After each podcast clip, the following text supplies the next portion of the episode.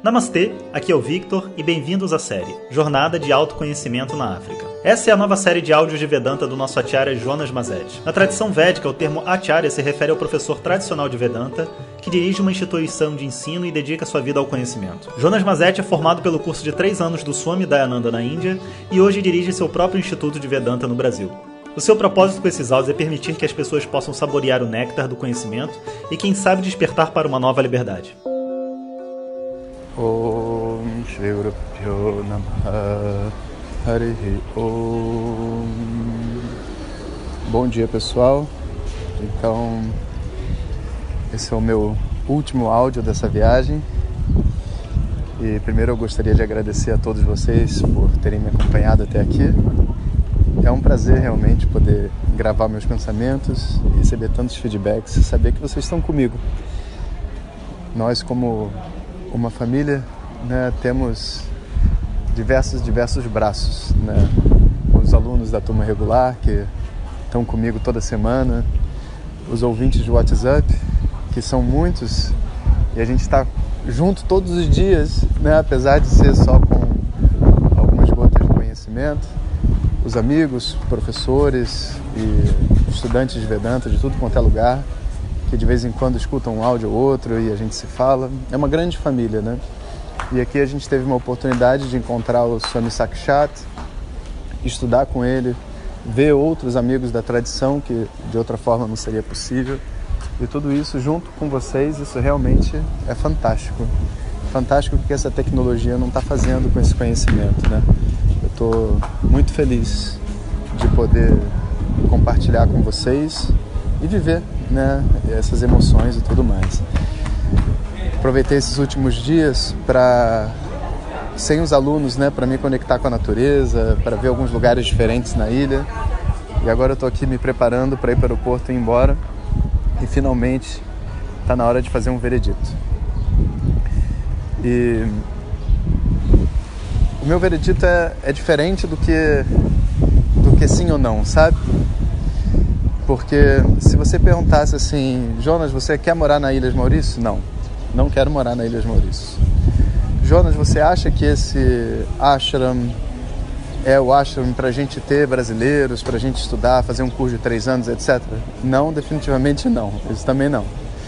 É, você acha que então a gente não deve largar essa história e ir embora? Também não. Eu não acho que seja realmente uma questão da gente é, simplesmente recusar o convite. Por quê? Quando eu cheguei aqui, eu tinha ouvido falar negativamente, inclusive, da Suamini que cuidava do espaço que ela seria a razão pelo qual ninguém ficava aqui vivendo ou para estudando. Né? Ao mesmo tempo, é, eu tive aquela impressão negativa do ashram, como sendo um lugar pequeno, e eu esperava um lugar maior. E eu cheguei também num dia de chuva aqui em Maurícios, né? E não estava tão bonito. Logo no dia seguinte, quando a coisa, sabe, o tempo abriu, a gente começou a apreciar como, como que é, o lugar era maravilhoso, né? E como que realmente existia um, um benefício, né? De a gente estar aqui na Ilha de Maurício que eu não percebia antes do meio para frente dessa viagem, dava para ver como que as pessoas estavam relaxadas, mesmo sem estar tá fazendo nada. A gente podia passar o dia inteiro na cozinha, cozinhando, preparando o nosso próprio almoço e a gente ia estar tá bem. E os quartos todos eram muito arrumadinhos, mais simples, e estava todo mundo bem. Teve dia que a gente fez passeio e conheceu a ilha, e a ilha é maravilhosa. Teve dia que a gente ficou só com a gente mesmo, estudando e todo mundo feliz o tempo inteiro, o que é muito raro, porque essa energia assim de é, de você estar num lugar só e o lugar ser capaz de, de te manter ativo e vivo sem estar fazendo nada é uma coisa muito rara. Então, Ilhas Maurícios tem uma energia muito rara. Soma isso o fato de que a gente estava fazendo uma meditação muito forte, o que ajudou muito mas também se a meditação não tivesse sendo feita num lugar adequado, não funcionaria tão bem. Então a meditação foi um bom termômetro da energia do local. A África, como um todo, tem essa energia maternal e essa viagem especial eu fiz com a minha mãe. Minha mãe ficou o tempo inteiro no ashram, foi a primeira viagem dela com um grupo nosso e foi muito bom. Eu me senti também mais próximos assim da minha família, próxima do meu trabalho e os alunos eu tenho certeza que se beneficiaram bastante desse contato com ela, né? E claro, tudo tem o seu ponto positivo e negativo, mas a verdade é que de uma forma geral eu achei que a presença dela e a presença dessa, desse acolhimento, dessa maternidade, desse, de toda essa região, estava evidente, ficou evidente para nós. Os alunos se beneficiaram bastante do estudo, então é um lugar muito propício para fazer encontros. Ele só não é um lugar que eu gostaria de morar, por ser muito longe do Brasil, por não ter uma estrutura de coisas para se fazer que eu estou acostumado, enfim, a gente ia ter que se readaptar, porque morar em um lugar a gente se adapta, né? A gente cria uma, uma força interna e faz o que tem para ser, ser feito, né? Entretanto, é, se a gente vai escolher, a gente quer escolher um lugar que a gente esteja bem, sabe? A gente não quer simplesmente estar em um lugar por estar, né? Então eu não escolheria morar aqui. Entretanto, por um curso me parece muito, muito adequado. E a Suamini, por outro lado, que é realmente uma pessoa mais difícil, ela não é uma pessoa fácil, ela não teve problema com os brasileiros. Ela tratou a gente muito bem e foi muito bem tratada também. Os alunos já sabiam que ela poderia ser uma pessoa problemática, estavam preparados para isso, mas houve um entendimento. A minha mãe ficou super amigo dela, né? E tipo, as duas saíam juntos, até se abraçaram no final, que é raro para uma Suamini sabe? Então existiu realmente uma energia de entendimento e eu acho que isso para mim se desfez essa fantasia de que ela é uma pessoa impossível e que ninguém gosta. Não.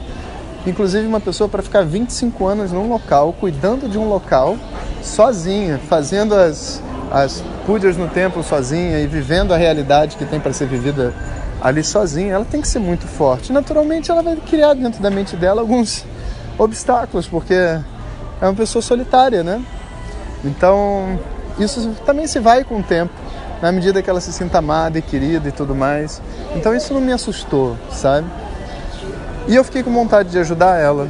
Eu acho que, na verdade, a gente não vai dizer sim para ficar com espaço, até porque ela está muito ativa e muito bem de saúde, sabe? Apesar das doenças que a gente sabe que ela tem, ela está muito bem, e está fazendo tudo, toca a obra, toca a limpeza, toca toda a administração do local.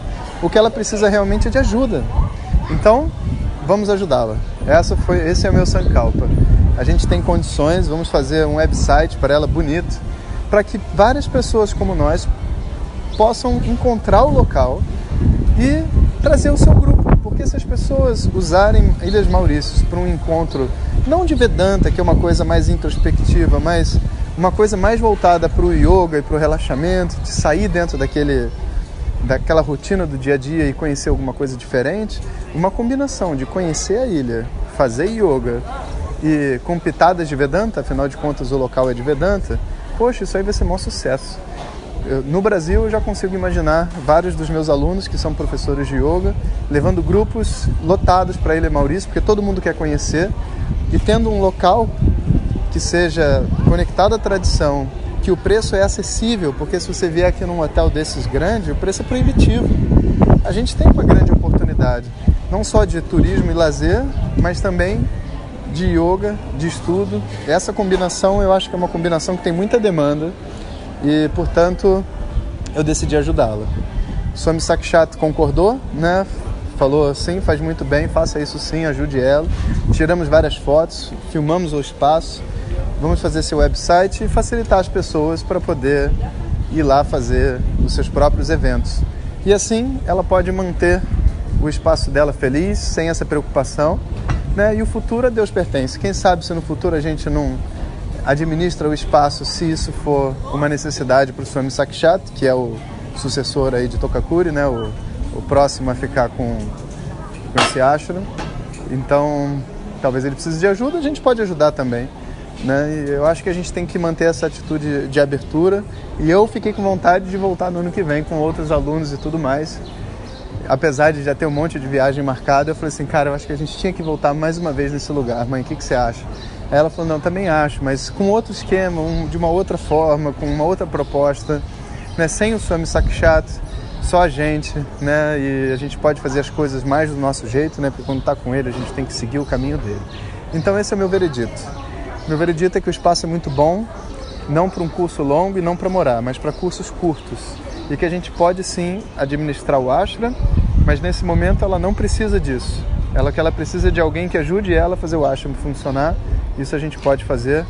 Então, vamos fazer e conto com todos vocês, obviamente, né, para participar dessa energia.